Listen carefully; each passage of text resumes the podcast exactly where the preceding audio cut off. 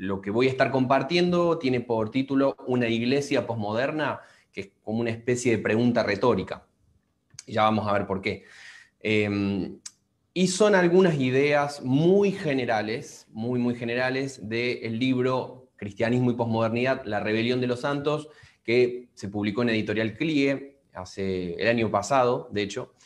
Em, bueno, este libro creo que en algún punto recupera muchos de los dilemas generacionales, por así decirlo.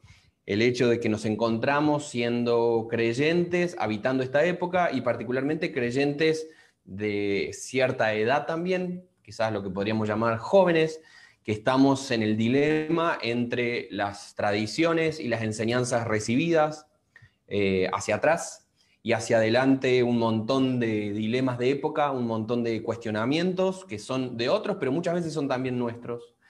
Eh, y lo cierto es que nosotros, no solamente yo, sino muchos otros, no queremos tener que abandonar una cosa para poder quedarnos con la otra. Estamos un poco ante esa situación en la cual muchas veces pareciera que para abrazar el Evangelio tenemos que cerrar nuestra mirada hacia la realidad y darle espalda al mundo, podríamos decir. En lenguaje teológico diríamos hacer la fuga mundi. O en su defecto, abrazar la época que nos toca muchas veces es visto como una capitulación del Evangelio y de la llamada de Jesús al seguimiento. Para poder entender un poquito el trasfondo del que estamos hablando, voy a traer a colación la palabra que utilizamos para el título, la que está también en el título del libro, pero que quiero más bien poner como una especie de telón de fondo, y es la palabra posmodernidad. Cuando mencionamos la palabra de la posmodernidad, eh, nos surgen un montón de imágenes porque lo cierto es que posmodernidad es un concepto teórico utilizado por un estudioso llamado Jean-François Lyotard, que a fines de los 70 utiliza este término para intentar describir una serie de procesos que él estaba viendo a nivel social e histórico. Decimos a fines de los 70 y desde entonces esta es la palabra que quizás se ha vuelto más conocida, pero hay otras palabras para intentar nombrar la época en la que nosotros estamos. Podemos hablar, por ejemplo, de modernidad líquida, como Sigmund Bauman. Podemos hablar de segunda modernidad o de modernidad tardía, como por ejemplo habla Lipovetsky. Podemos hablar incluso de otras categorías que no están pensadas desde la lógica de la modernidad. Es decir, la modernidad entendida como un proceso histórico, que ya vamos a explicar, eh, pero entendida como un proceso histórico que está muy ligado a, la historia europea, podríamos decir. Otras categorías que intentan expresar algunos sentidos un poco similares no recuperan esta idea de la modernidad, sino más bien hablan, por ejemplo, de la decolonialidad o la poscolonialidad, para intentar dar cuenta como de la forma en la cual estos procesos se experimentan y se sienten de este lado del mundo, podríamos decir, ¿sí? no tanto desde una mirada europea, sino de, desde lugares del tercer mundo.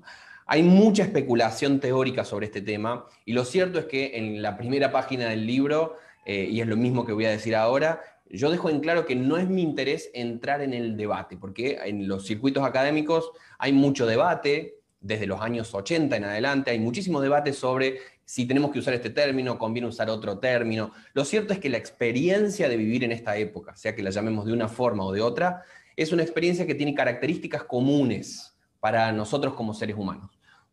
Por lo tanto, yo no voy a basarme tanto en una teoría de un autor en particular, sino más bien voy a utilizarla como una especie de telón de fondo. Quiero que hasta acá me sigan como una especie de telón de fondo para entender la época en la que estamos, pero si ustedes quieren estudiar más, bueno, hay muchas ramas a partir de las cuales se podría estudiar este tema, muchos autores, muchas posiciones teóricas, muchas veces enfrentadas entre sí, pero nosotros no nos vamos a meter.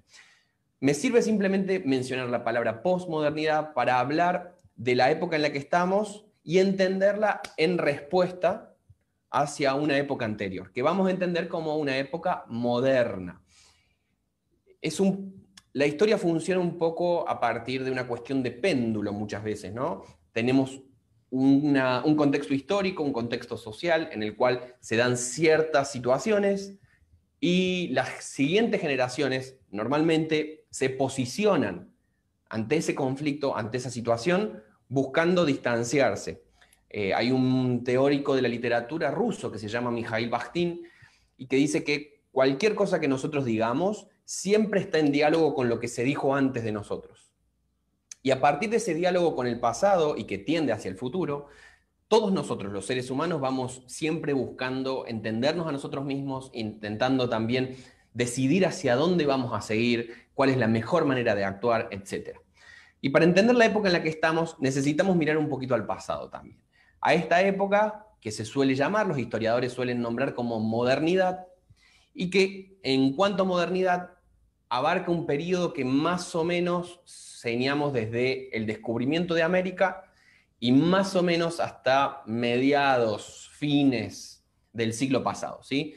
Como siempre, la historia no es que de pronto alguien dijo, a partir de ahora empezamos la Edad Media, chasqueó los dedos como Thanos y empezó la Edad Media, eso no sucede así, sino que la historia es un, es un decorrer de procesos, procesos muy complejos, pero que de tanto en tanto van dando cuenta de que esos procesos van llevando a un nuevo funcionamiento de las cosas, un nuevo statu quo, podríamos decir.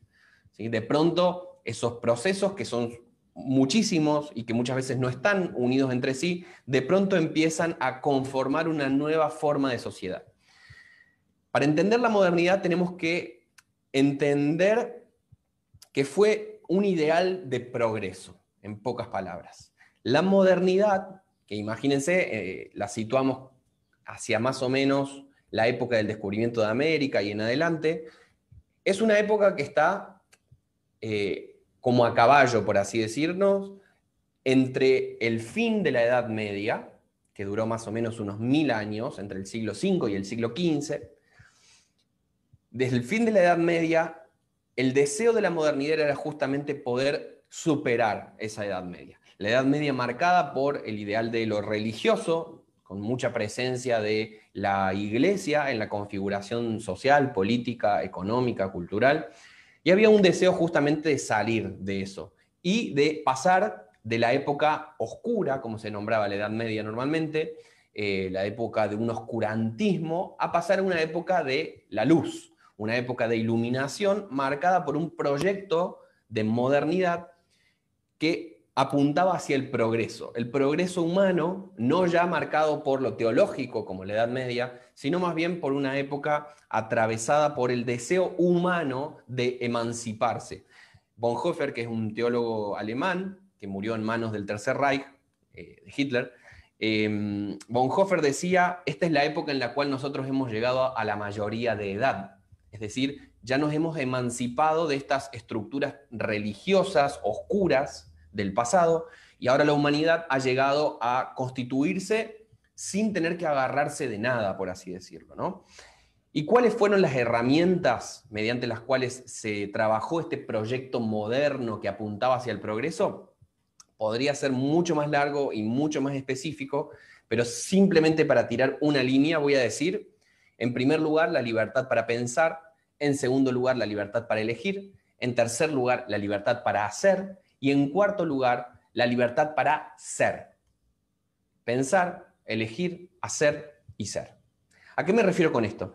El proyecto modernizador del progreso de la modernidad abrazó en primer lugar este ideal de la libertad para pensar, en oposición a una época anterior marcada por la tutela de la iglesia sobre cuál era la forma en la que, en la que había que pensar, y pensemos si no en un ejemplo claro como fue el juicio a Galileo. A Galileo se lo juzga, él tiene datos, tenía, tenía pruebas acerca de muchas cosas, pero le dijeron, estás equivocado, y nosotros decimos que estás equivocado, fin de la discusión. Ante, esa situación de la Edad Media, la Edad Moderna viene para decir, nosotros traemos un nuevo ideal, que es el ideal de la razón, el ideal de la ilustración, del iluminismo, el ideal del método científico. Esto significa que ya no tiene que estar la mente cautiva a ciertas ideas bajadas desde las estructuras de poder religioso, sino que cada persona, mediante una serie de procesos que asociamos con el método científico, puede llegar a una verdad que no depende de quién la diga, ¿sí? una verdad de tipo objetivo, podríamos decir, una verdad que expresa algo universal y no ya bajo la tutela de la religión, sino bajo la tutela de la razón. La razón se vuelve en la nueva legitimadora. Si la gente antes decía, esto es verdad porque Dios lo dice, la modernidad viene a decir, esto es verdad porque la razón lo comprueba. En segundo lugar, hablamos de la libertad para elegir. Y esto tiene que ver con un ideal que se fue forjando durante la modernidad, que es el de la democracia y el de la república.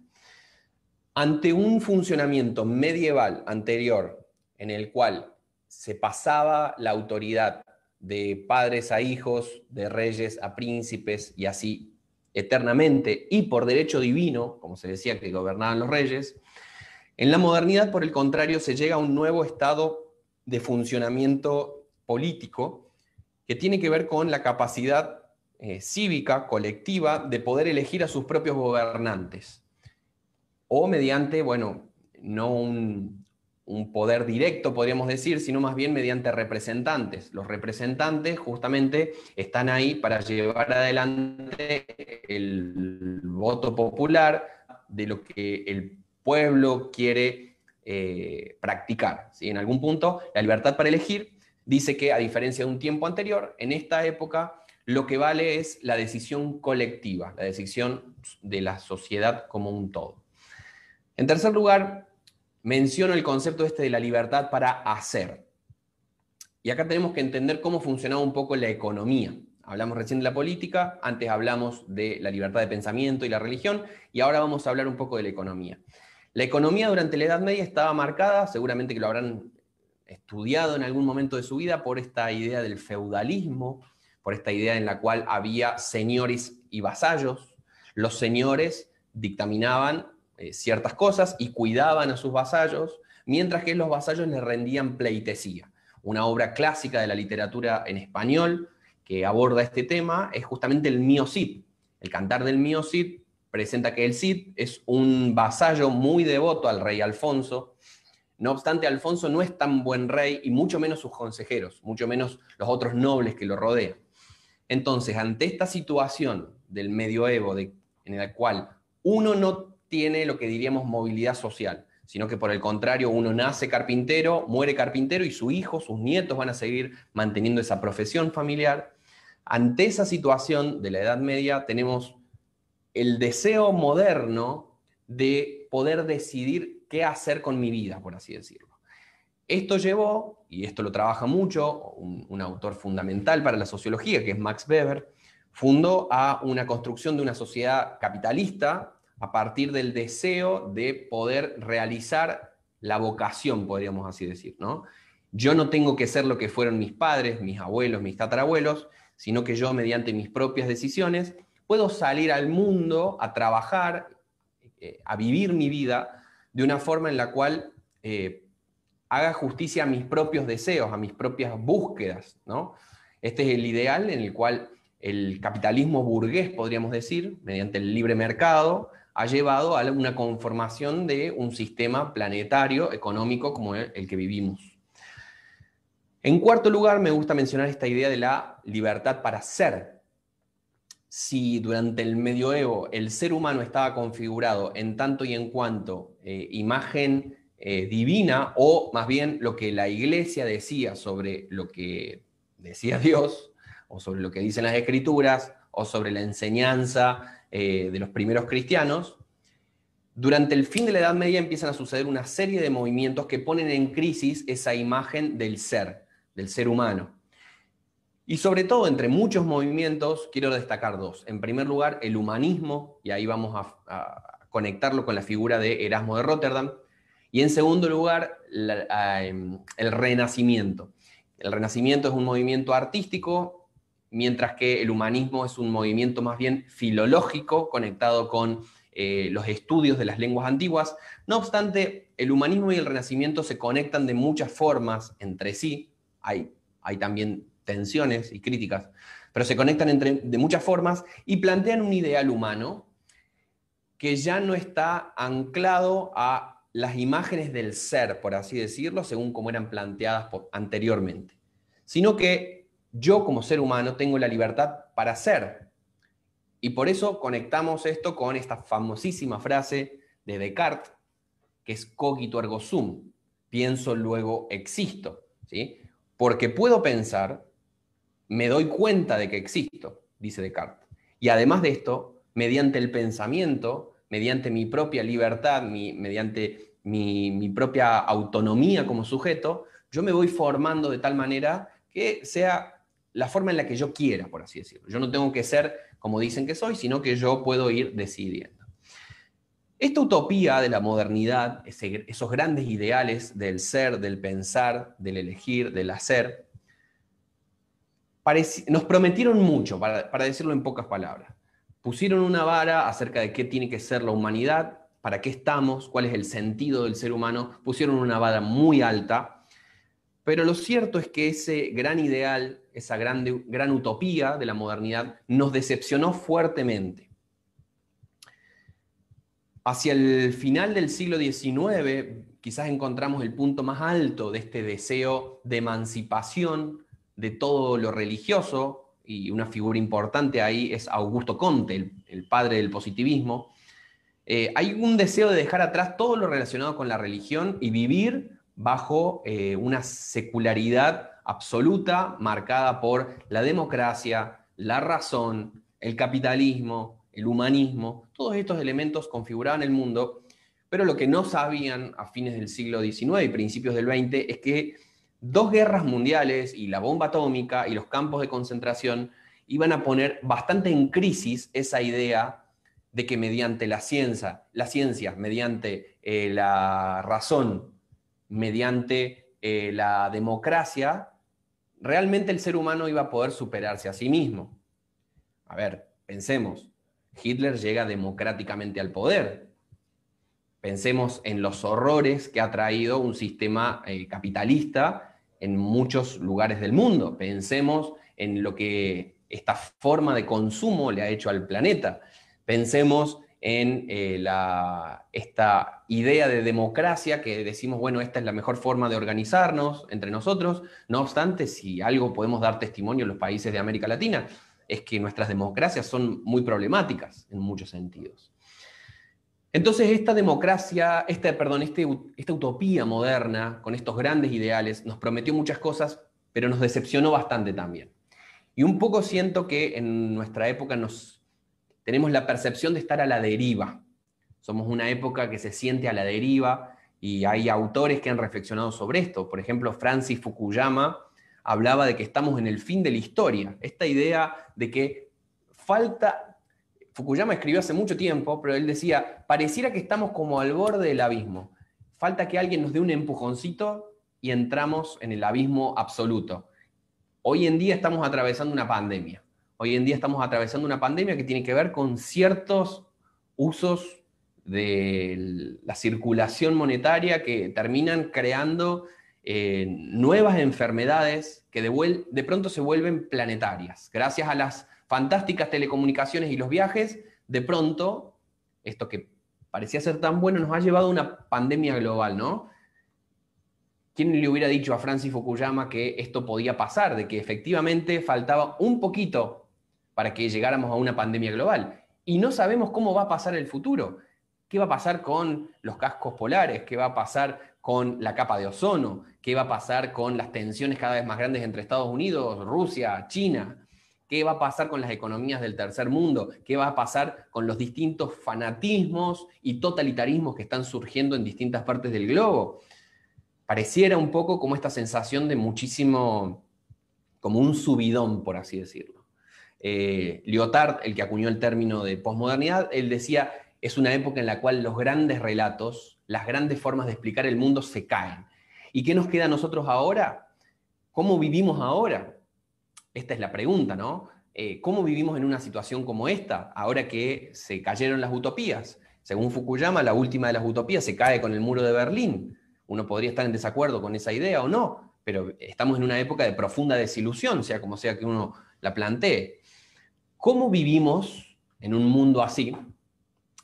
Y esta no es simplemente una exposición sobre la posmodernidad. Si ustedes quieren después como conocer un poquito más, además de poder leer el libro, eh, yo tengo un canal de YouTube también y en el canal de YouTube hay específicamente uno de mis videos que se llama Posmodernidad para principiantes, donde ahí me meto en más detalles y trabajo un poquito más en este punto.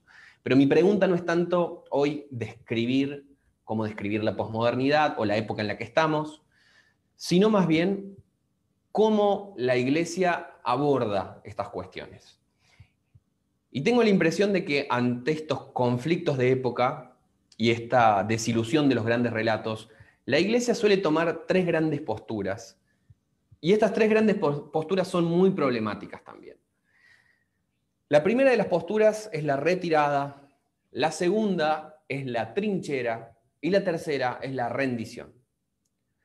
La primera, la retirada, tiene que ver justamente, estoy utilizando todo un lenguaje tomado del mundo de lo, militar, y la postura de la retirada sería básicamente escaparse, la fuga mundi en algún punto, centrarse en lo espiritual, y es una espiritualidad totalmente desencarnada, es una espiritualidad íntima, individual, cerrada en uno mismo, muy desde la emoción, es una espiritualidad para mí y como mucho para muy poquitas personas a mi alrededor, donde se le da la espalda a la realidad. Implica retirarse del mundo para no contaminarse. Implica hacer como si no estuviera pasando nada. ¿sí? Hay un desentendimiento de la realidad, de los problemas, de las discusiones de nuestra época, darle espalda.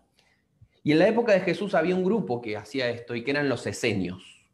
Los esenios hacían justamente esto ante el conflicto del Israel del siglo I, se fueron a vivir al desierto y ahí, en los famosos, en las famosas cavernas de Qumran, crearon una comunidad aislada. Se fugaron de la realidad y se fueron ahí. Y Jesús podría haber sido un esenio. No obstante, Jesús no escapó al desierto, él no fue un esenio, sino que por el contrario, su ministerio fue en las calles y abordando las preocupaciones y las situaciones que marcaban la vida de la gente de su época. Por lo tanto, nosotros no podemos decir ese es el camino para nosotros.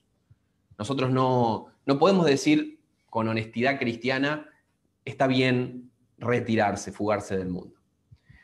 La segunda gran postura que veo es la de la trinchera. La trinchera es posicionarse en un lugar seguro y ver a todo lo que está afuera como el enemigo. Posicionarse en la trinchera significa que se ve todo lo actual todo lo que está pasando ahora mismo como el enemigo en sí mismo. Todo lo que está pasando es malo. Toda nuestra época es casi completamente enemiga de la iglesia y enemiga de la fe cristiana. Y en oposición a esto, se rechaza esta época que es toda enemiga y se exalta en algún punto una época anterior. Puede ser la época en la que vivieron nuestros padres, nuestros abuelos, otra época se defiende una sociedad que no existe en algún punto. Y acá se comete un gran error, porque defender esta época del pasado, donde había valores cristianos, por ejemplo, donde la gente vivía de una manera mejor, según lo que podemos decir. No obstante, aunque estamos levantando otra época, estamos equiparando la época en la que vivieron nuestros padres, nuestros abuelos, con el reino. Y tenemos que decir que ninguna época es perfectamente redimida ni totalmente irredimible. Cada época tiene la posibilidad, justamente a partir de sus propias configuraciones, de abordar el seguimiento de Jesús y el ideal, la utopía del Evangelio. Si para nosotros vivir cerca de Jesús, vivir en el Evangelio, significa la vida que se vivía hace 50 o hace 100 años, es muy probable que estemos en realidad confundiendo evangelio con una forma cultural del pasado. Y la tercera de estas posiciones tiene que ver con confundir evangelio con una forma cultural del presente. Y que es la forma que me gusta llamar la rendición, levantar la bandera blanca. ¿Cuándo pasa esto? Cuando la iglesia está dispuesta a rendirse a cualquier cosa, a cualquier idea que la cultura de nuestra época presione como la forma correcta o como el discurso correcto. Todos los dogmas cristianos, todas las doctrinas, toda la, tradición de la iglesia, la enseñanza de las escrituras, todo termina pasando por el filtro del espíritu de nuestra época y termina siendo decantado según lo que es políticamente correcto para nuestra sociedad. Y aunque uno puede escuchar muchos de los reclamos de nuestra época que intentan denunciar los errores de épocas anteriores, creo que un gran peligro de la rendición es que se olvida que Cristo es un camino angosto. Según los evangelios, Jesús y el reino es la perla de gran precio, por lo cual vale la pena perderlo todo, incluso el propio prestigio, con tal de ganarlo. Hegel dijo en su momento que cada uno es sin más hijo de su tiempo, y Kierkegaard también dijo que un individuo, una persona, aunque sea muy excepcional, nunca va a dejar de ser hijo de su época, hijo de Dios, de su nación, de su familia, de sus afectos. Y solamente a partir de ese contexto en el que cada uno de nosotros se encuentra, recién a partir de ahí vamos a poder ser dueños de nuestra verdad, dice Kierkegaard. Si intentamos ser dueños de la verdad o llegar a la verdad sin situarla en la situación en la que nosotros estamos, eso es una fantasía. Para nosotros como cristianos sería mucho más fácil si Dios no se hubiera encarnado. Si Jesús no se hubiera hecho carne, nosotros podríamos decir tranquilamente que nuestra fe empieza y termina en una serie de principios racionales, doctrinales, dogmáticos, y que se acaba en eso. Uno sigue repitiendo esas cosas y listo, uno está en la verdad. No obstante, la encarnación hace las cosas más difíciles para nosotros. Y la encarnación es un fenómeno realmente muy extraño. Es, es la intrusión divina en el tiempo. Es la forma en la cual Dios se, como dice Filipenses, Dios se despojó de sí mismo y se hizo como uno de nosotros. A partir del ejemplo de Jesús, nosotros no llegamos a una negación del tiempo presente, sino justamente a una búsqueda o a, una, a un mensaje de posibilidad de redención del tiempo presente. La fe cristiana no se agota ni en el presente, ni en el futuro, ni en el pasado. Los teólogos suelen hablar de esto a partir de la tensión que existe entre el ya y el todavía no, o el ahora y el todavía no. Esto significa que nuestra nuestra vida cristiana está tensionada constantemente entre la lealtad a Jesucristo, a las palabras, al mensaje, al ejemplo, a la muerte y resurrección de Jesús, pero también la tensión que existe con los desafíos culturales de nuestra época. Y nosotros no podemos descartar uno de estos elementos y decir, listo, yo me quedo con Jesús y me olvido de la época. Porque lo cierto es que la encarnación de Cristo mostró hasta qué punto Dios ama tanto al mundo, como dice Juan. Yo les dije al principio que esta charla que voy a compartir recupera muchos elementos de mi libro Cristianismo y Posmodernidad, La Rebelión de los Santos, y para mí no es posible, sinceramente, resumir las propuestas del libro en una hora o en diez horas de charla, porque trata sobre muchos temas el libro. El libro se mete en las cuestiones más de los conflictos eh, bien de época, se mete con algunas cuestiones específicas de la iglesia, como la cuestión de las tradiciones, las modas que hay en la iglesia, la cuestión de la autoridad, el lugar de la mujer, el culto, eh, la reflexión sobre la lectura de la Biblia, cómo entendemos la salvación, muchos elementos. No, no, me resulta posible poder resumir esos, esos elementos en poquito tiempo.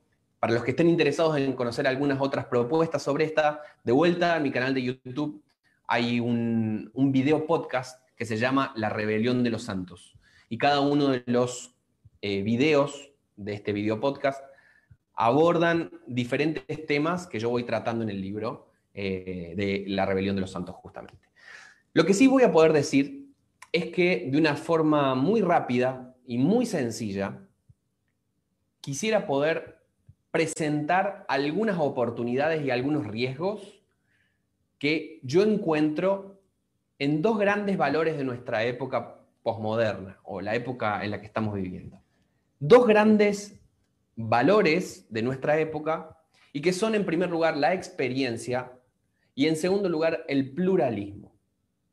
Cuando nosotros hablamos de experiencia y hablamos de pluralismo, quizás inmediatamente nos puede saltar un prejuicio, un prurito, que vea estas cosas como algo completamente positivo o completamente negativo. Pero lo cierto es que ni la experiencia ni el pluralismo son en sí mismas cosas buenas ni malas. Cada uno de estos valores de nuestra época encierra algunas oportunidades para la fe y muchas veces resaltan algunos valores que tiene nuestra fe cristiana, pero al mismo tiempo también esconden una serie de peligros, una serie de desafíos y por los cuales no podemos ni abrazarlos completamente ni rechazarlos completamente, sino más bien, como ese consejo muy prudente de las escrituras, necesitamos examinarlos para retener la parte de lo que es lo bueno. Nosotros vivimos en una época en la cual la experiencia está puesta por encima de todo argumento. Si yo digo, ante una situación, esto es verdad porque yo lo viví, en nuestra época pareciera que nadie puede decir nada. Bueno, es tu experiencia, esto es, es tu verdad. Si lo viviste, bueno, yo no puedo decir nada sobre eso. Esta posición de nuestra época es como una reacción a la forma en la cual la modernidad intentó decir la verdad solamente se explica mediante factores racionales y lógicos. Es decir, mediante la razón yo puedo decir esto es verdad y punto, y fin. Pero nuestra época ha reaccionado ante este posicionamiento y más bien decimos, no, quizás la razón no me lleva hacia ahí, no obstante, en mi propia experiencia, yo he comprobado que esto es verdad. Primero quiero pensar en las oportunidades que este valor de la experiencia tiene para nosotros. La primera que me gustaría pensar es lo que un autor llamado Gilles Keppel nombra como la revancha de Dios. Y en un sentido más amplio podemos mencionar como la revancha de la espiritualidad. La modernidad, desde su enseñanza fuertemente racionalista, un racionalismo que por momentos fue muy rancio, presentó el mundo como algo que puede ser explicado hasta los mínimos detalles eh, a partir de la razón, y a partir de eso se dijo, el mundo del espíritu, la espiritualidad humana, no tiene lugar acá, porque esto no puede ser explicado mediante el método científico, esto simplemente es parte de una fantasía del pasado, es la forma mediante la cual nuestros ancestros explicaban el mundo. Bueno, nosotros tenemos la ciencia, no necesitamos más la religión. El valor de la experiencia ha vuelto a despertar la revancha de la espiritualidad en nuestra sociedad. Y si ustedes se fijan a su alrededor, constantemente están apareciendo movimientos, personas y grupos que dicen, eh, yo he conectado con una espiritualidad de X tipo, no importa de qué tipo. Uno está encontrando una verdad en la espiritualidad justamente porque estas explicaciones cientificistas del pasado de pronto no terminan de, de satisfacer nuestras expectativas. Y esto puede ser una gran noticia para nosotros. El hecho de que nuestros semejantes estén abiertos a la posibilidad de la espiritualidad. Significa que nosotros también en un contexto como ese tenemos la, capacidad, la posibilidad, la invitación de poder invitar al seguimiento de Jesús, al descubrimiento del Evangelio, porque, bueno, si uno ya ha probado tantas cosas y ha tenido experiencia de tantas cosas, ¿por qué no? ¿Por qué no probar también esto? Otra cuestión muy positiva que me parece de este valor de la experiencia es el redescubrimiento del valor de las personas. Justamente como hemos puesto el foco sobre la experiencia, eh, que cada uno tiene la suya en algún punto, nuestras comunidades cristianas han vuelto a repensar el hecho de que, como la Reforma Protestante ha dicho desde siempre, la iglesia es el lugar donde viven los sacerdotes de Dios, es el sacerdocio universal de todos los creyentes. Esto nos ha llevado a reflexionar también sobre tener estructuras eclesiales menos rígidas, donde nuestra vida de fe no pase por una serie de rituales que debemos repetir de una forma bastante vertical, sino que esto ha llevado a una mayor reflexión sobre el aspecto comunitario de la fe cristiana. Y me parece que esto es muy positivo, porque esto está reflejando también el corazón de eh, la iglesia primitiva, eh, la enseñanza de Jesús, este, esta cuestión en la cual no es que unas pocas personas tengan eh, la tutela de Dios, por así decirlo, sino que por el contrario, la iglesia es el lugar del sacerdocio universal de todos los creyentes. Y no podemos olvidarnos del aspecto comunitario de la iglesia, sino que por el contrario eh, es central para entender también el mensaje del Evangelio. En tercer lugar, me parece muy positivo de este valor de la experiencia que hemos probablemente vuelto a acentuar el querigma del Evangelio, es decir, la explicación más sencilla de la fe cristiana. Para batallar un poco contra el ateísmo racionalista de la modernidad, muchos teólogos cristianos empezaron a escribir grandes manuales de apologética donde llegaban a demostrar muchas cosas técnicamente, según eh, se llegaba a demostrar la presencia de Dios, la existencia de Dios. Todo esto se, ah, se argumentaba y muchas veces se perdía en ese proceso, en toda esa retórica fuertemente religiosa, se perdía justamente el valor de la experiencia. Yo puedo llegar a tener las ideas muy claras sobre quién es Dios según el Nuevo Testamento, pero no haber nunca experimentado el poder de Dios y no haber nunca experimentado la presencia de Jesús en mi corazón. Por ese motivo, creo que es muy positivo también que quizás hemos empezado a sacarle mucha ropa de encima y empezamos a hablar del Evangelio como algo sencillo, un querigma, una invitación justamente a seguir las pisadas de Jesús, sin tantos ropajes tan eh, religiosamente pesados, por así decirlo. En cuarto lugar, me parece positivo en esta época que hemos vuelto a mirar al ser humano desde una mirada bastante holística. La modernidad hizo mucho énfasis en la cuestión de la racionalidad. La razón era el centro de la vida, el centro absoluto de todo lo que pasaba, y en ese contexto eh, también se negó fuertemente todo lo que no tuviera un tinte marcadamente racional. Eso significa que durante la modernidad todo lo que fuera físico, lo físico, lo corporal, todo lo que fuera lo emocional, quedó de lado, porque no entraba dentro del de, eh, recorte de la racionalidad moderna.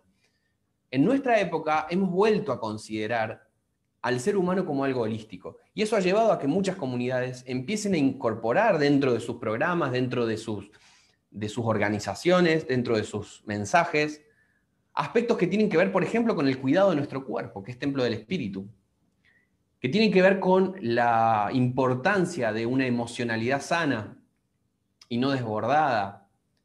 Todas estas cosas fueron bastante reprimidas durante la época moderna y creo que en esta época ha habido un despertar, un abrir los ojos a las posibilidades de todo esto, que también es parte de la vida. No obstante, este énfasis en la experiencia, así como nos ofrece muchas, em, muchas oportunidades muy positivas, si ponemos nuestra confianza ciega en esto, también hay algunos peligros. Y quiero rápidamente mencionar cuatro. En primer lugar, lo que me gustaría llamar como una especie de hedonismo espiritual, en la cual mi propia experiencia es mi propia brújula. Yo no, como se suele decir a veces, no acomodo mi vida a Dios, sino acomodo a Dios en mi vida. ¿sí? Yo soy mi propia brújula moral, espiritual, y en ese sentido mi hedonismo espiritual me va a llevar muchas veces a buscar mi propio camino, lo cual entra muy en contradicción con el sentido de las escrituras. Esto también muchas veces nos lleva a confundir emoción con espiritualidad. Eh, esto ha sido un gran problema en muchas comunidades donde pareciera que hay un mover de Dios donde empiezan a haber algunos fenómenos sensoriales.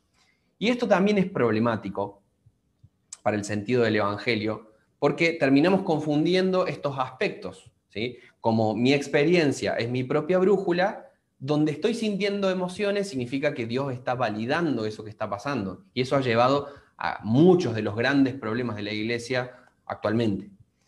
En tercer lugar, creo que otro gran peligro que tiene este énfasis en la experiencia es vivir una especie de cristianismo a la carta, mediante la cual creemos un evangelio eh, según nuestras propias experiencias, lo cual nos lleva también a construir algunos nuevos dogmas. Es decir, yo vivo esto, yo pienso esto, yo creo esto, y como lo creo, de pronto esto ya queda completamente subsumido a la fe. Esto es parte de la fe cristiana porque yo lo viví. Y de pronto se convierte en un dogma que yo también predico y enseño a otros. Y un cuarto peligro que veo de este énfasis en la experiencia es que en el fondo no estamos haciendo otra cosa que replicar la sociedad de consumo. Lo que una sociedad encuentra en el shopping, nosotros lo encontramos en el culto o en Dios. El culto es una góndola donde vamos y sacamos y Dios es una especie de supermercado que nos va, está ahí simplemente para cubrir nuestros deseos, nuestras necesidades.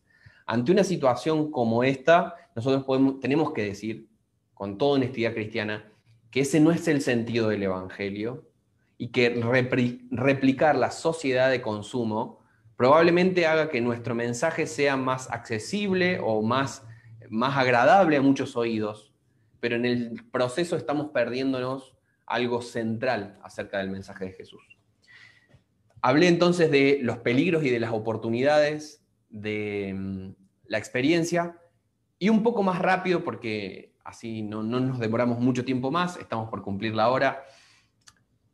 Quiero hablar un poquito acerca de la idea del pluralismo o la pluralidad. Estamos en una época que rechaza la idea de que hay una sola verdad y donde se defiende a capa y espada el diálogo.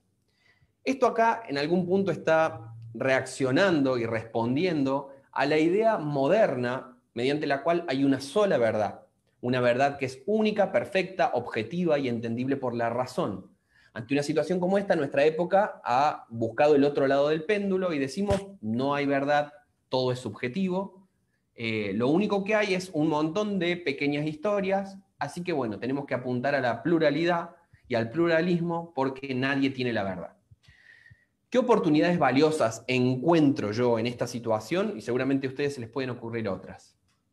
En esta situación yo encuentro como muy positivo el hecho de que pensemos en iglesias plurales también. Porque lo cierto es que el Nuevo Testamento una y otra vez enfatiza que la iglesia está marcada por la diversidad de los carismas y por la multiforme gracia de Dios. Es decir, aunque sea más fácil decir, esta persona, el pastor, el líder, tiene la voz absoluta y autorizada de Dios, en el Nuevo Testamento no encontramos esto. Jesús dice muy fuertemente, entre ustedes no hay padres, entre ustedes no hay maestros porque tienen solamente un padre y tienen un maestro. Y entre ustedes son hermanos, hermanas. ¿sí? Poder recuperar esta verdad también nos hace tener iglesias más participativas. En segundo lugar, veo muy positivo que esta riqueza que ofrece la pluralidad apunta un poco al encuentro de tradiciones diferentes dentro del cuerpo de Cristo. Porque cuando reconocemos que mi propia denominación no es la última coca del desierto, es la que tiene la verdad absoluta sobre Dios, y podemos reconocer que Dios también se mueve de diferentes maneras, y podemos reconocer su presencia, su accionar en otras líneas de la fe, en otras tradiciones de nuestra fe cristiana, podemos también empezar a reconocer la posibilidad de trabajar en unidad y que todo eso, más que ir en contra del cuerpo de Cristo, por el contrario, lo fortalece, lo enriquece. Algo muy positivo también, creo yo, que es el florecimiento de las liturgias y las experiencias comunitarias de la fe. Porque empezamos a notar el valor de la pluralidad en nuestras comunidades en América Latina, empezamos a recuperar los ritmos propios de América Latina, por ejemplo, para incorporarlos en nuestras liturgias y eso es algo muy valioso porque estamos también eh, dando de nuestra adoración a partir de nuestra propia cosecha, por así decirlo. ¿Sí? Le estamos ofreciendo a Dios el sacrificio desde lo mismo que tenemos nosotros. En su momento nosotros recibimos una herencia, muchas veces eh, inglesa, norteamericana, alemana, holandesa, sobre cómo se tenía que cantar a Dios. Y de pronto la pluralidad de la iglesia pone de manifiesto una serie de liturgias mediante las cuales nosotros podemos adorar a Dios según nuestra propia cultura, y eso es algo muy valioso. Y en cuarto lugar, lo veo como muy positivo el hecho de que tenemos una mayor capacidad de diálogo con la cultura de nuestra época. El hecho de que tomemos conciencia de nuestra limitación nos hace bajar un poco las barreras, nos trae un poco de humildad y nos ayuda a salir de las cuatro paredes de la iglesia para intentar comprender un poquito mejor el mundo que nos rodea. Todas estas cosas son muy positivas, pero creo que también en este principio del pluralismo, de la pluralidad, existen una serie de peligros y rápidamente los quiero reseñar. En primer lugar, que para respetar esta pluralidad terminemos desfigurando el rostro de Jesús, eh, para que no se quede nadie afuera de la familia de Dios, estemos dispuestos a ceder cosas en las cuales el Evangelio no cede. En segundo lugar, considero peligroso un desprecio de las escrituras y considerar a las escrituras como algo simplemente meramente tradicional, digamos, como un libro que fue valioso en su tiempo, pero que nos lleve a quitar a las escrituras su valor profético. Un valor profético que sigue siendo señal para nuestra época también y que no es simplemente parte de un libro que se escribió hace muchísimo tiempo. En tercer lugar, creo problemático una especie de sincretismo que justificamos con el amor, una mala interpretación del amor según el, Nuevo Testamento, creo yo. Se prefiere muchas veces lo líquido, recuperando a Bauman, por encima de lo ortodoxo, que es lo estético, lo estático, perdón, lo estático, lo duro, lo, inamovible. Se prefiere lo líquido como para poder estar juntos, pero muchas veces de vuelta en una especie de sincretismo que termina eh, cambiando algunos sentidos esenciales del Evangelio. Y en cuarto lugar, una especie de relativismo teológico, que lleva a que demos por iguales todas las posturas, porque total no tenemos ningún parámetro de referencia, así que bueno, más o menos, más o menos las diferentes posturas son lo mismo, cada uno tiene su verdad, y ahí terminamos la, nuestra reflexión sobre la fe. Llegar a estos puntos creo que puede ser muy peligroso y necesitamos ciertamente eh, la sabiduría y el detenimiento como para poder evaluar todos estos elementos y reencontrar o recuperar de cada uno de estos puntos aquello que tenga que ver con el testimonio de las escrituras, pero un testimonio de las escrituras que sea coherente, que sea relevante con la época en la que nosotros estamos que pueda hablar proféticamente a nuestro tiempo y al mismo tiempo que las personas a nuestro alrededor puedan decir, acá hay una alternativa. Este Evangelio me llama a salir de muchas estructuras dadas, de muchas explicaciones aprendidas, pero no me, no me llama a escaparme del mundo, a escaparme de la realidad. Me lleva justamente a vivir en este mundo, pero con una esperanza que lo trasciende. De todos estos puntos y de muchísimas otras cosas hablo en el libro Cristianismo y Posmodernidad, La Rebelión de los Santos. Los animo a que los puedan buscar. Eh, creo que tienen muchos debates que son muy generacionales. Eh, también sobre estos puntos he estado publicando muchos videos. Me pueden seguir en mi canal de YouTube también. Eh, si entran a mi página web, que es lucasmagnin.com, pueden descargar un capítulo gratis del libro y algunos otros textos que yo también he escrito. Estoy también en las redes sociales, en Instagram, en Facebook, en Twitter, etc. Eh, realmente espero que a partir de todas estas cosas que hemos hablado y que ciertamente no agotan todo lo que se puede decir sobre esto, más bien quieren ser un puntapié para que después cada uno de ustedes pueda tener esas, esos debates también al interior de la comunidad y le pido al Señor que nos traiga de su guía, de su luz, para que podamos ser un poco la iglesia que estos tiempos necesitan. Gracias, licenciado Lucas. Eh, de verdad que es una bendición haber podido eh, tener esta exposición de tu parte. Eh, tenemos muchos saludos de, de, muchos hermanos, ¿verdad? Tanto dentro y fuera de, nuestro continente. Saludos desde California, Barcelona, Argentina, México, Guatemala, Costa Rica, Panamá, República Dominicana, Puerto Rico, etcétera. Bueno, muchos, muchos países, muchos hermanos de diferentes países conectados y pues también comentando eh, lo excelente que les ha parecido eh, esta, esta presentación, esta conferencia y también con algunas preguntas por ahí que vamos a, vamos a aprovechar eh, igual para, para, pasártelas en un momento. Eh, por ahí preguntaban incluso, pero ya lo, ya lo mencionaste con respecto a cómo conseguir el libro. Y por ahí, por parte del seminario, pusimos, se puso, ¿verdad?, el, el, enlace para buscarlo en internet.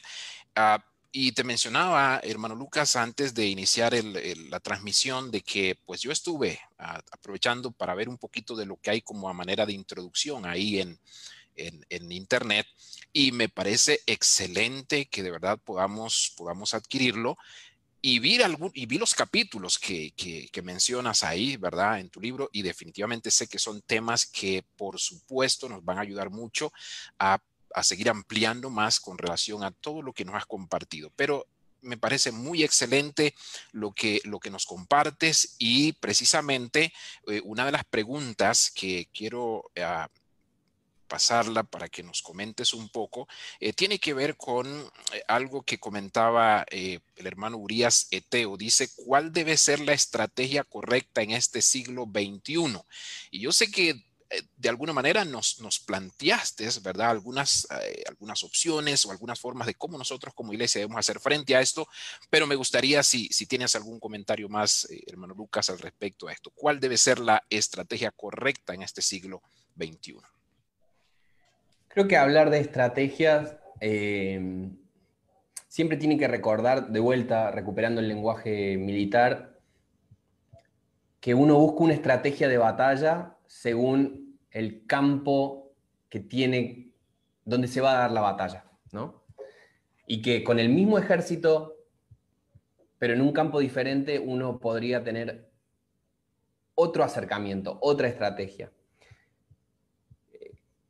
Creo que pensar en, dar una estrategia para abordar las situaciones actuales, eh, en lo concreto diría, debería conocer quizás muy bien a este hermano, a la situación en la que está, pero mucho más que eso, puedo decir, me trae muchísima esperanza las palabras que dice Jesús cuando dice, ustedes los van a llevar a los tribunales y los van a echar de las sinagogas. Y dice, cuando estén en ese lugar, no se preocupen porque el Espíritu les va a dar lo que ustedes tienen que decir. A mí me trae muchísima esperanza eso porque sinceramente, en lo personal, yo me siento muy, muy limitado, me siento muy, muy pequeño ante los enormes desafíos en los que vivimos. Y siento que no hay nada en mí de tan notable como para poder tener una respuesta. Pero esta promesa de Jesús de que en los contextos en los que estamos, ante los desafíos que tenemos, la estrategia concreta va a venir bajo la guía del Espíritu. Lo que sí podría decir es poder recuperar justamente la tensión de la que hablé hace un ratito, ¿no? La tensión entre la fidelidad y la lealtad al mensaje de Jesús, como el eje, uno de los ejes fundamentales de la vida cristiana, y en segundo lugar, el llamado a ser sal, ser luz, ser una ciudad que está encima de la montaña, como dicen los evangelios, eh, y que justamente se presente ante esta época como una alternativa. Eh, yo estuve sacando recientemente una serie de videos que se llaman Triunfo y Vergüenza del Cristianismo en el Poder, donde abordo justamente este tema, la cuestión de qué estrategia nos vamos a dar ante específicamente un punto, y que tiene que ver con el diálogo de la fe cristiana con los poderes temporales, las cuestiones políticas en las sociedades postcristianas en las que estamos. Eh, bueno, ese es uno de los tantos campos de batalla campos de batalla hay infinitos. Eh, y quiero decir batalla no en un sentido de que tenemos que salir a despellejar a gente, ¿sí? es una figura retórica.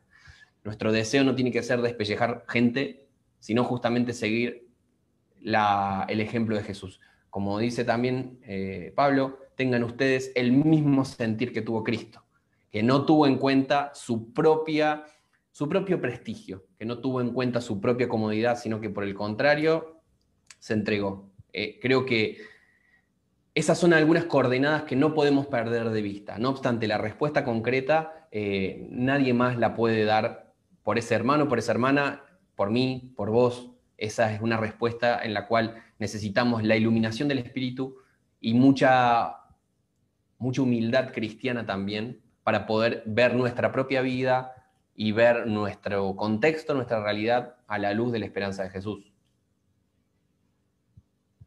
Muy bien, gracias, gracias hermano Lucas. Desde Ecuador tenemos también acá saludos y agradecimiento porque están comentando muy edificante y gracias desde Ecuador.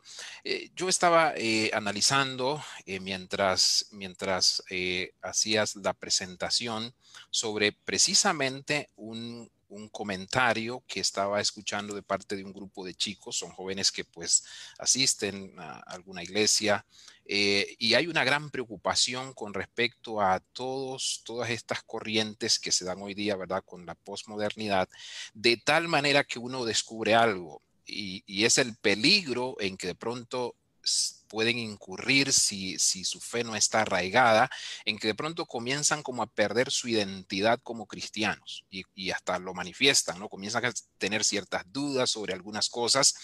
Y, me llama la atención eh, porque has enfocado muy firmemente el aspecto de que necesitamos volver a la persona de Cristo, a tomar en cuenta, ¿verdad? Esta parte de cómo Jesús, cómo Dios en la persona de Cristo se encarnó para pues hacer frente a toda la realidad de este mundo y, darnos ese ejemplo, darnos ese modelo. Ahora, eh, pensando en todo esto, podríamos, podríamos decir, eh, hermano Lucas, que eh, sería como muy importante que siempre estemos, ¿verdad?, acudiendo o releyendo la escritura, sobre todo en el Nuevo Testamento, el libro de Lucas, Juan, que hablan mucho acerca de esa parte eh, humana de Cristo, ¿verdad? De cómo vino a modelarnos muchas cosas, porque esto es lo que incluso eh, algunos han dicho, ¿verdad? Necesitamos, necesitamos enfocarnos en eso, en la persona de Jesús y darnos cuenta de cómo Él nos modeló todo esto. Entonces, eh, no sé si, si, si tal vez tienes algún comentario al respecto o si incluso puedes de pronto mencionarnos algunas, algunos otros textos o, o pasajes de la escritura que nos pueden ayudar eh, eh, a afrontar esta realidad en la que hoy día estamos, estamos viviendo. Bueno, la pregunta de por qué los jóvenes se van de la iglesia, esa es una pregunta sempiterna, es una pregunta que uno ha escuchado un millón de veces. ¿Por qué los jóvenes se van de la iglesia? Y muy fácil uno puede decir, bueno, los jóvenes se van de la iglesia porque son rebeldes, porque no entienden nada, porque no aman a Cristo, y puede ser que en algunas ocasiones eso tenga algo de verdad. No obstante, yo creo que en mi generación, la gente más chica, ha recibido muchas veces enseñanzas cristianas o que se enseñaban como verdades cristianas que tenían más que ver con una bajada de línea de una generación de una cultura más que una enseñanza bíblica al respecto y más que una enseñanza cristiana al respecto. Y ante una situación como la que estamos, en la cual efectivamente hay, hay una deserción de nuestras iglesias muy grande, eh, y eso se ve en América Latina, pero se ve muchísimo más fuerte en Europa, en Estados Unidos, eh, en países más donde la secularización circula con fuerza desde hace más tiempo. Eh, creo que hay un, tiene que haber un esfuerzo conjunto, tiene que haber un esfuerzo conjunto en el cual los jóvenes estamos en la situación en la cual seguramente tengamos que tener paciencia sobre muchas cosas. No obstante, eh, también creo que esto es una llamada de atención eh, a, muchos, a muchas cosas que se han enseñado en la iglesia y que se han enseñado como testamento, ¿no? Verdades de hombres. Se han enseñado verdades de hombres eh, como si fueran la palabra de Dios. Eh, eso me parece muy fuerte, porque muchas veces muchos, muchos jóvenes se van de las iglesias y muchas veces yo mismo me he querido ir una y otra vez, pero no porque rechace a Jesús. Hay un libro de Dan Kimball que dice, eh, que se llama algo así como lo, Jesús sí y la iglesia no, algo así, ¿no? Muchas veces no es porque hay un rechazo de Jesús, del Evangelio, sino porque se ve la problema, lo problemático que es en muchas comunidades tener que buscar un seguimiento de Jesús en, en espacios donde se están enseñando cosas que quizás vienen de aprendizajes más culturales que otra cosa. Y que uno cuando empieza a indagar y a conocer más las escrituras, empieza a conocer más la historia de la iglesia, empieza a conocer más acerca de los dilemas de esta época, uno empieza a decir, pero ¿cómo puede ser, digamos, hay, una, hay una disociación? Si técnicamente esto es lo que nos plantean las escrituras, ¿cómo puede ser que pase tal cosa, que se esté enseñando tal cosa, que se me pida que yo obedezca tal cosa? Creo que esto tiene que ser una llamada de atención para que nuestros, nuestras enseñanzas sean fuertemente ancladas en la revelación de la Biblia, en la revelación de las escrituras y sobre todas las cosas en la autorrevelación de Dios en la persona de Jesucristo. Que ese sea el punto central al que vuelven todas las cosas, que podamos utilizar los elementos de la crítica literaria, que podamos utilizar los elementos de una buena exégesis como para enseñar, porque si no tenemos muchas veces comunidades en las cuales se enseñan un montón de cosas, pero que no superan quizás los, los elementos más básicos de una exégesis sencilla. Se enseñan muchas cosas, pero uno se pregunta, ¿dónde está realmente el mensaje del Nuevo Testamento ahí? ¿Dónde está el mensaje de Jesús ahí? Eh, creo que esto nos tiene que servir para, para reevaluar y muchas veces eh, yo quiero que se produzcan estos procesos de transformación y deseo con todo mi corazón que se, produzcan esos procesos de transformación, pero para los que se sientan parte de las nuevas generaciones, los que están ahí mirando, escuchando, yo pienso, por ejemplo, en, el en, Martín Lutero. Martín Lutero como alguien que se sintió un poco tironeado por lo mismo, ¿no? Me están enseñando y me están pidiendo que obedezca cosas que yo no lo veo reflejado en la lectura más básica de la palabra de Dios, en el ejemplo de Jesús, en la enseñanza más fundamental de la iglesia. Entonces, ¿me están pidiendo que yo obedezca algo que en realidad va en contra del Evangelio? me están pidiendo que yo me someta porque soy joven a algo que en realidad está en tensión con el Evangelio. Bueno, si ese es, si ese es el corazón, si es una profunda devoción y una profunda entrega a la causa del Evangelio, bueno, toca la, la palabra profética, toca poder hablar palabra de verdad y muchas veces una, un trabajo pedagógico también, un trabajo de decir, esto que se está enseñando tomémonos el tiempo para volver a revisarlo. Acá hay cosas que tenemos que cambiar, no podemos seguir diciendo esto. Muchas veces es un trabajo pedagógico que es lento y que muchas veces es bastante ingrato también, eh, pero es parte de mostrar el amor por el cuerpo de Cristo, creo yo, es parte de mostrar la entrega hacia aquel grupo de personas tan falibles como nosotros mismos y que sin embargo Dios ama tanto. Amén. Gracias, licenciado Lucas. Bien, yo, yo quiero que, vayamos eh, concluyendo, pero yo no quiero dejar esta, esta pregunta de lado y con esta pues posiblemente vamos a concluir pero antes también eh, hacer un comentario en dos direcciones. Uno, que lo que nos estás mencionando, yo creo que, vale la pena todo este desafío que nos, estás planteando, porque precisamente una de las cosas que se nos ha dicho en, otros contextos, incluso de la educación teológica, eh, por lo menos ah, en el caso de la maestría, eh, aquí en Sendas, uno de los desafíos que tenemos es, hace falta más reflexión teológica, ¿verdad? Y que surjan teólogos, ¿verdad? desde el punto de vista pues por supuesto bien enfocados en lo que la escritura enseña, eh, pero también muy contextualizada, es decir, eh, eh, reflexión teológica desde el punto de vista latinoamericano, por ejemplo. Entonces, hace, hace mucha falta eso. Y, una de las cosas que siempre estamos diciendo a todos los, los, los que se conectan, ¿verdad? Es que el, el, video queda grabado y yo voy a recomendar a que por favor continúen otra vez viéndolo y, revisando y, otra vez ah, sacando algunas eh, enseñanzas y conclusiones que pueden sacar. De mi parte, incluso estoy pensando, yo lo voy a recomendar que los jóvenes que hoy no se conectaron tengan que verlo porque definitivamente es muy importante todo lo que, lo que podemos aprender. Por otro lado, eh, también retomando un poquito, eh, Lucas, lo que mencionabas al inicio de tu presentación cuál es nuestra actitud como iglesia, qué es la posición que a veces adquirimos. Y creo que es muy importante entonces es que revisemos esto y pensemos con seriedad, bueno, ¿y cuál será nuestra postura? ¿Será que estamos de retirada? ¿Será que asumimos la trinchera? ¿O será que eh, estamos también con la rendición? Eh, eh, ¿Dónde nos ubicamos ahí? Que por lo general, lastimosamente, estas posturas son las que uno más definitivamente ve, ¿verdad? Simple y sencillamente por no hacerle frente a la realidad y darnos cuenta de que sí hay algo que enfrentar, que está ahí, y no podemos obviarlo. Y a veces simple y sencillamente no, pues, nos hacemos a un lado y listo, ya no queremos. Pero en realidad yo creo que tenemos un gran desafío.